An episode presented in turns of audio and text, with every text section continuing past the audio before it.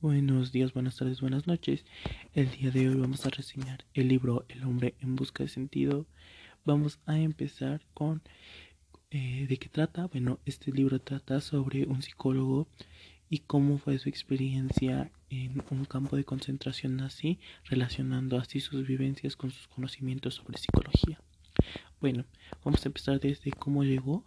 Eh, él llegó eh, en unos trenes en el cual los cuales cuando llegaban te hacían formarte y el capitán del campo de concentración te, si, te señalaba alguno de los dos lugares derecho o izquierdo si te señalaba el derecho era porque te ibas a tener un trabajo muy duro bueno al llegar y la señalan al derecho pues bueno, llega, llega la noche y le pregunta a uno de los capos. Un capo era un hombre que era también un esclavo, pero era un rango más alto, por así decirse.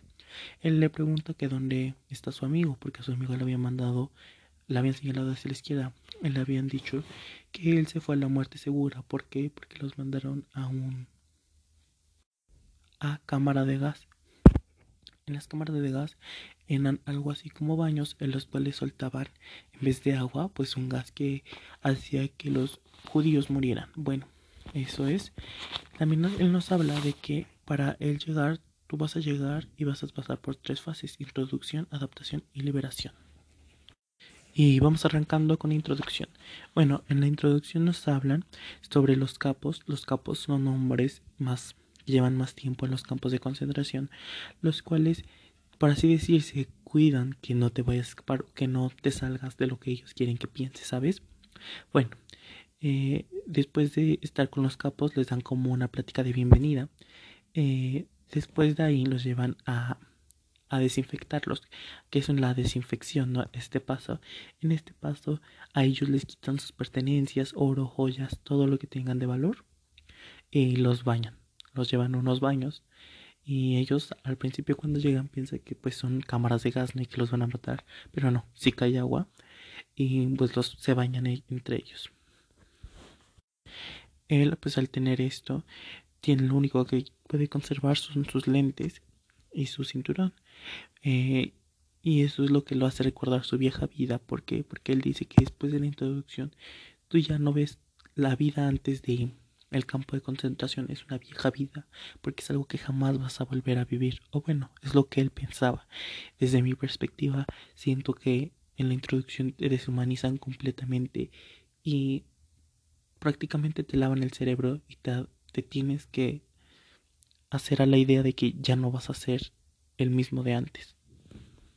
Y bueno, pues esto llega a durar como una semana, dos semanas la introducción. La adaptación creo, o me parece más que es el, la parte más larga. ¿Por qué? Porque en esta adaptación sería algo así como el desarrollo de tu historia, el desarrollo de, aceptar que estás ahí. Y bueno, en la adaptación tú te acostumbras a los tratos que te dan, que hacen maltratos físicos, psicológicos. ¿Por qué? Porque, bueno, también en una parte del libro dice que pues bueno, él al cambiar su cinturón, lo cambia su cinturón, y que es lo único que le queda de la vieja vida por un pedazo de pan porque solo les daban sopa y bueno ellos trabajan como fábricas me entienden algo así como si supongamos que yo soy el capitán del campo de concentración entonces yo mando a mis esclavos a trabajarle a una empresa externa al campo y les van a pagar a ellos pero pues principalmente a mí no y bueno ellos les pagan como un tipo bonos que un, boleto valía un cigarro, pero pues la gente había veces que prefería cambiar ese cigarro por alimento o a tener un cigarro. Bueno, este señor en la adaptación se hace amigo de un cap, bueno, de un esclavo que tiene un nivel un poquito más alto sin llegar al capo, en el cual pues él goza de ciertos privilegios, por ejemplo, que le den sopa con garbanzo, porque pues antes eh, los los cocineros solo les daban como sopa con garbanzo a la gente que conocían o que eran su amiga y si no te conocían pues no pero como él era amigo de esta persona le daban platos con garbanzo bueno ¿qué más nos dice? La adaptación también nos habla de que a pesar de que ellos están encerrados también tienen una sociedad por así decirse reconstruida en el cual tienen política, tienen religión, tienen este niveles sociales y así. También nos dice, nos habla, bueno, ahorita tocamos esos temas, primero vamos a hablar sobre la alimentación. La alimentación era malísima, nada más comían una vez al día, solo les daban 300 gramos de pan y les daban un litro de sopa y por lo general solo era el caldo. Muy buena suerte tenías si te tocaba con garbanzo. Y bueno, eso es sobre la alimentación. Era demasiado mala. Había veces que, de hecho, él cuando entró lo castigaron de tres a cuatro semanas eh, porque había contestado. Y eso, ¿no? Y bueno, él nos cuenta que casi siempre a los generalmente a los nuevos los ponían a limpiar letrinas o bueno, los baños de las personas y decía que si ponían una cara de asco o de disgusto les pegaban, les soltaban latigazos y cosas así. Y los trataban como animales, los trataban como si fueran cerdos, les decían cerdos. Bueno, eso es parte de la alimentación. Luego habla de la lividad. Que, ¿Qué quiere decir esto? Bueno, el apetito o la necesidad sexual era muy baja, ya que al no tener alimentos, las personas no sueñan con tener pues relaciones sexuales o sexo. Ellos sueñan con tener un plato de comida porque les parece más satisfactorio. Al tener usted, ellos ya adaptarse, su mente se empieza a deteriorar y ellos empiezan a recordar su vida pasada como un alivio temporal. Pero en realidad esto les va a traer consecuencias a largo plazo. No, porque va a ser un, un alivio al instante, pero después va a ser algo que va a deprimirlos más porque van a seguir extrañando algo que jamás va a volver. Bueno, la, en el aspecto sexual no es muy amplio, pues ya que al no tener comida no piensan en sus necesidades secundarias, piensan en sus necesidades primarias que es comer, bañarse y relajarse. Eh, ¿Qué más nos dice? También nos dice cuando la religión y su política, bueno, siempre hablaban de religión, eh, había veces que rezaban o que gritaban rezando y así. Eh, políticamente, pues obviamente no tenían una televisión ni nada por el estilo y llegaba como la noticia a una cierta persona y esa persona se encargaba de distribuirla por todo el campo. Y había debates y había cosas así. Hoy también había entretenimiento y eso fue algo que me, me, llamó mucho la atención porque tú al pensar esto dices, oye, pues no tienen entretenimiento, o sea, no se van a divertir.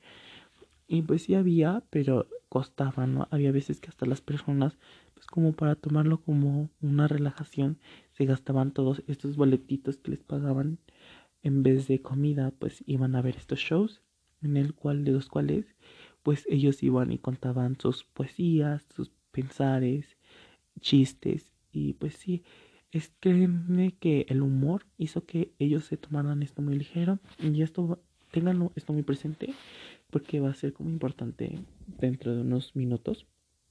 Bueno, eh, nos cuenta que en su adaptación un señor eh, también, o sea, aparte de la adaptación psicológica, la principal es la adaptación, adaptación física, porque él duró cuatro, tres semanas sin comer. No dice, no especifica que con agua o sin agua, pero cuatro semanas sin comer me parece muchísimo. Supongo que tampoco sin agua y dice que le parece increíble porque el cuerpo humano se adaptó a, a no tener alimentos. Y dice que también tenía pues ya llagas en sus manos y que no cicatrizaban, pero aún así nunca se infectaron porque ya estaban acostumbradas a la mala vida y eso le pareció algo demasiado increíble. Él dice que una vez eh, estuvo, estuvo trabajando para una empresa en la cual llegó un señor que les decía cerdos y que a él le pareció increíble porque el señor parecía un cerdo. Entonces el señor que parecía cerdo le gritó y le dijo que era un tonto y que era un huevón y que nunca iba a hacer nada, o sea que nunca fue nada y que ahorita aquí ya estaba trabajando, que le iba a enseñar cómo hacía las cosas una persona que sí se esforzaba y así. Entonces le dijo al señor es que yo era psicólogo y algo así. Chiste es que le contestó feo. Y, y pues al contestarle feo, el señor que parecía cerdo le dijo que se iba a encargar de matarlo. E incluso llegó cuando le dijo eso, pues le, se le siguió quedando. Lo miró directamente a los ojos esta persona. Y el, el capitán que parecía cerdo se enojó y se le fue encima y le dijo, ¿quieres ver que si te voy a matar? Y pues no lo mató, pero sí fue como algo muy agresivo. Y así, ¿no? Entonces, eso es la adaptación, acostumbrarte a esta mala vida, porque pues ya la gente se deterioraba mentalmente y lo único que los hacía salvarse era su humor. También en esta parte, ya casi a la parte final de esto, él nos habla sobre cómo se imaginó a su esposa y por lo único que sobrevivió fue por el amor prácticamente. ¿Por qué? Porque el amor es la meta más alta a la que puede aspirar el hombre. Consiste en el amor y pasa por el amor. Porque a pesar de que un hombre ha sido despojado de todo esto, puede seguir sintiéndose con vida a través del amor. Bueno, eso es lo que él pensaba, porque siempre ve al cielo y decía que era su esposa. Bueno, pues esa parte me causa un poco de tristeza, ¿sabes? Porque él no sabía que su esposa estaba muerta.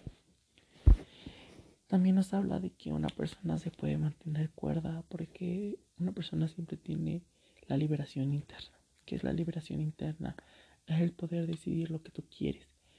¿Por qué? Porque a pesar de que te hicieron, te destruyeron mental, moral y físicamente, todavía tienes la libertad de decir sigo con mi vida o no sigo. Esa libertad interna. De hecho, él nos cuenta que la gente fornida, la gente fuerte físicamente, no era la que más sobrevivía, la que más sobrevivía era la gente inteligente. ¿Por qué? Porque la gente inteligente está más conectado como con su interior y con ese, esa espiritualidad que los mantenía con vida el liberarse por un segundo y echar a volar su imaginación sobre un futuro mejor, sobre una, una esperanza vida, algo que te seguía decir, sabes que me voy a levantar porque puede que este día sea el que me libere, no este, tal vez el otro, tal vez el otro, tal vez el otro, y ponerse metas. A eso yo le llamo resiliencia, convertir lo malo, lo asqueroso, lo peor en cosas buenas. Cosas que te van a traer cosas positivas a tu vida. Bueno, pues, eh, pues pasa esto, empiezan a pasar muchas cosas. Eh, él llega un día, se enferma, se enferma por dos días y le dieron el derecho a no, bueno, o sea, tenía el derecho a no poder, este, hacer trabajos pesados ni salir, se pudo quedar acostado. Y eso pues le benefició, ¿no? En parte porque un doctor le había dicho que podía postularse para doctor. Bueno, pero antes de esto, el, señor había hecho una sesión espiritista. Eso me pareció muy interesante, ¿sabes?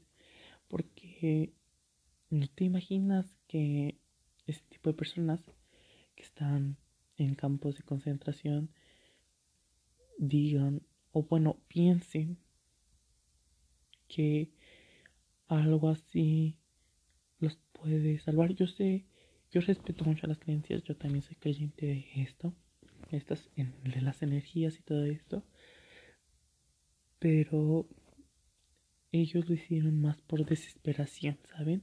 Entonces eso me parece algo importante y solo lo quería recalcar. Bueno, eso ya es sobre la adaptación. Y bueno, vamos a seguir con más. Bueno, pues él se postula y para este cargo ya lo llevan y empieza a atender a la gente y así. Bueno, pues llega ahí y quiere... Le dicen que... Le dice uno de sus amigos, que era jefe del área de doctores, le dice que se, que se vayan, que se escapen. Y pues el señor quería escaparse y dijo, bueno, pues sí, yo sí me voy. El chiste es que pues ya no se intenta ir. Ya estaban como a dos semanas de, que fuera su liberación oficial prácticamente. Y bueno, llega una cosa que un camión de la Cruz Roja, no recuerdo, se llama de la Cruz Roja, pero no recuerdo su segundo, para decirse, nombre. Llega, les dice que ya los va a liberar a todos y que sé que nada más que esperen y van a llegar unos camiones y se los van a llevar, ¿no? Pero en realidad no los iban a liberar, quemar, bueno, subieron a la gente a los camiones y dijeron, no saben qué, ustedes se quedan aquí. Muchos se quedaron, ¿no? Y se llevaron a mucha gente los camiones y esos camiones resulta que, y resalta que los quemaron. Y en realidad pues sobrevivieron los otros camiones y pues ellos vivieron. Eh, bueno, ya llegamos a la liberación que es la parte final. Perdón si los voy contando muy rápido. Al final va a haber una reflexión mía y una conclusión. Bueno, la liberación. En la liberación, él nos habla sobre cómo eh, lo que pasa, ¿no? Porque mucha gente, muchos prisioneros, ellos, pues ya al estar destruidos mentalmente, empiezan a tratar mal a la gente. ¿Por qué? Porque ellos se sienten con el derecho de tratar mal a las personas por el simple hecho de que a ellos los tratan mal y con eso se quieren justificar. Y dice el Señor que eso no es justo porque estás desmoralizando, como los desmoralizaron, piensan que todos merecen vivir una vida mala y creo que eso es súper nefasto. Porque si a ti te hicieron daño, no vas a seguir compartiendo ese daño. Tratas de parar ahí.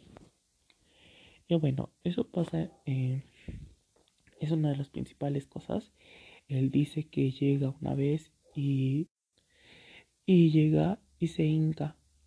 Al hincarse, él empieza a contemplar y a decir y a hablar y es cuando se da cuenta que empieza de, su vida desde cero otra vez y poco a poco va a seguir avanzando. Él se pone triste porque tú piensas que vas a llegar después de tu liberación y vas a encontrar a las personas que quieres esperándote y que solo quede como una pesadilla. Pero no, no es así. Mucha gente murió, mucha gente fue torturada, mucha gente fue asesinada por pensamientos tontos, sinceramente.